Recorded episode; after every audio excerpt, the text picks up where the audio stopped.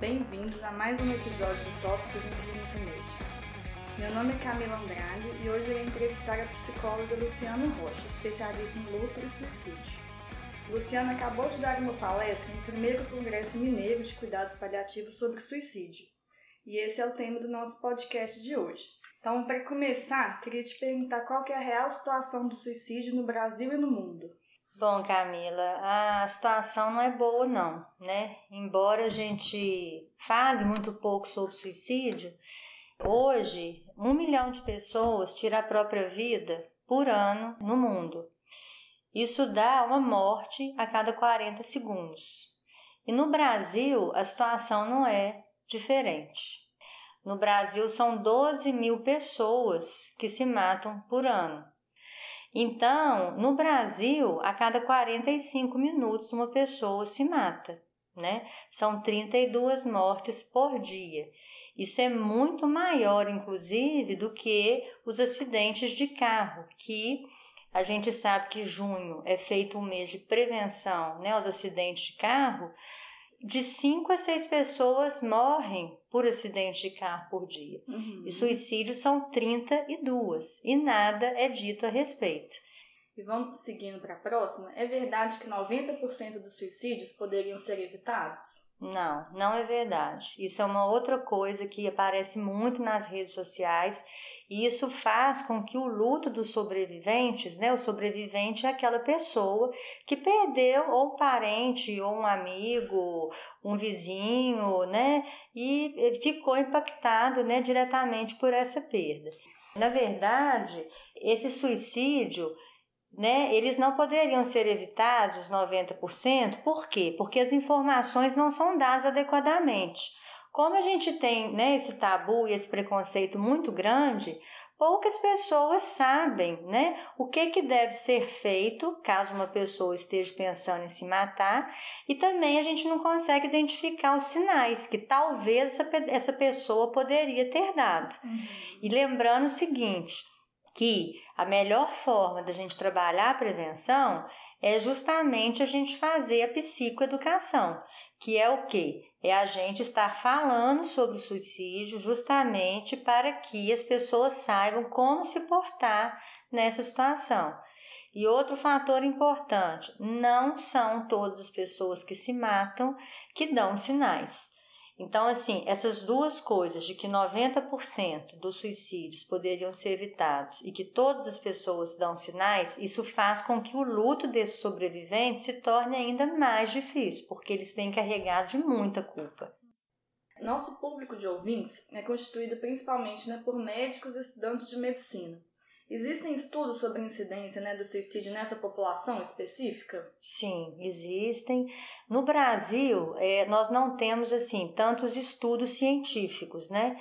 Mas infelizmente, né, a classe médica ela está entre as profissões onde ocorrem mais suicídios. E isso se deve ao fato pela sobrecarga, pelo grau de exigência, né, os médicos, né, ou mesmo os estudantes de medicina, eles dormem menos do que as pessoas no geral. E isso faz com que o, o médico ele tenha um risco de suicídio quatro vezes maior do que a população geral. E uma outra coisa também que eu acho muito grave é o seguinte, porque os próprios médicos, infelizmente, também têm muita resistência a procurarem um outro colega de trabalho para dizerem das suas dores, das suas fraquezas, né? Porque o médico é uma pessoa como outro qualquer. Uhum. Ele tem suas fragilidades.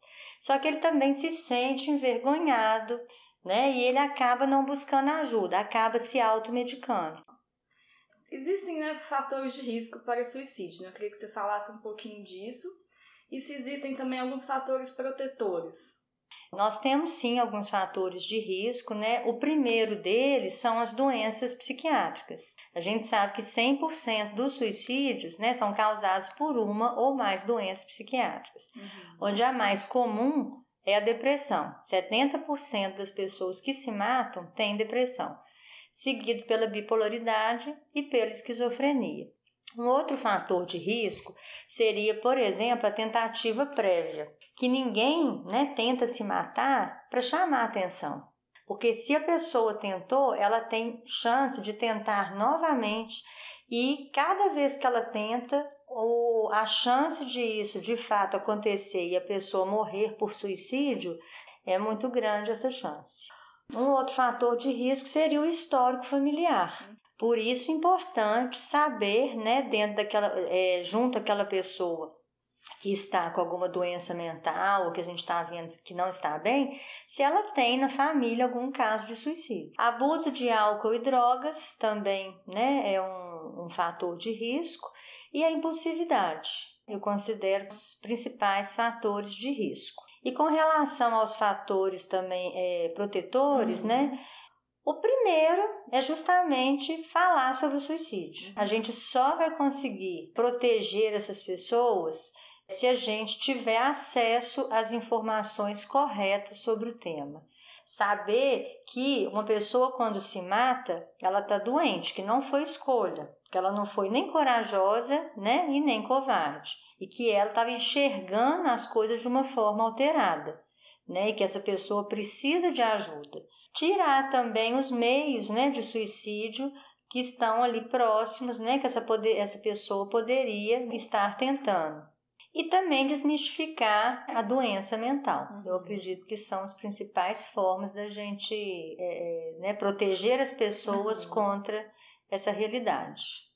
E, e, um paciente, né, que tentou suicídio e chegou no pronto-socorro, assim, né? O que, que a gente né, deve fazer com uma abordagem inicial? Pois é, até é bom você fazer essa pergunta, porque realmente eu, eu fico muito chocada, né? E, e triste mesmo de ver como que essas pessoas são recebidas, né, no, nos pronto-socorros, porque os profissionais da área de saúde não são preparados para acolher essas pessoas, né? E aí mexe diretamente com o emocional deles. E eles acabam sendo muito agressivos com essas pessoas, sabe? Eu né, até gostaria de colocar aqui que eu acho que os hospitais eles têm que promover realmente treinamento para que essas pessoas que acolhem o suicida para que elas saibam o que fazer, porque elas não sabem, não é por maldade, mas elas não sabem realmente o que deve ser feito. Então, Gostaria de fazer até a chamada para os hospitais abrirem os olhos para essa realidade, porque a pessoa que tentou suicídio, ela está doente, ela sofreu uma violência, assim como uma pessoa sofre uma violência na rua, assim como uma pessoa está doente, né, com um problema no coração, no pulmão, uma diabetes, tem que ser acolhida bem da mesma forma. Então, o que, que eu sugiro a esses profissionais? Primeiro, atender né, pessoas da mesma forma que atenderia qualquer pessoa que chegou lá por outra razão. Essa pessoa que chegou lá, ela está muito sensibilizada. Se ela tentou se matar, é porque ela está num nível de dor insuportável. Essa pessoa está precisando de acolhimento. Então, o que, que eu sugiro é realmente escutar essa pessoa, tentar estar próximo, chamar a família, né? não julgar. Uhum. Só que para isso as pessoas têm que trabalhar o próprio preconceito que elas têm né? contra o suicídio. Então, muito obrigada pela sua participação. Obrigada, Camila. Para finalizar, vamos repassar alguns pontos-chave.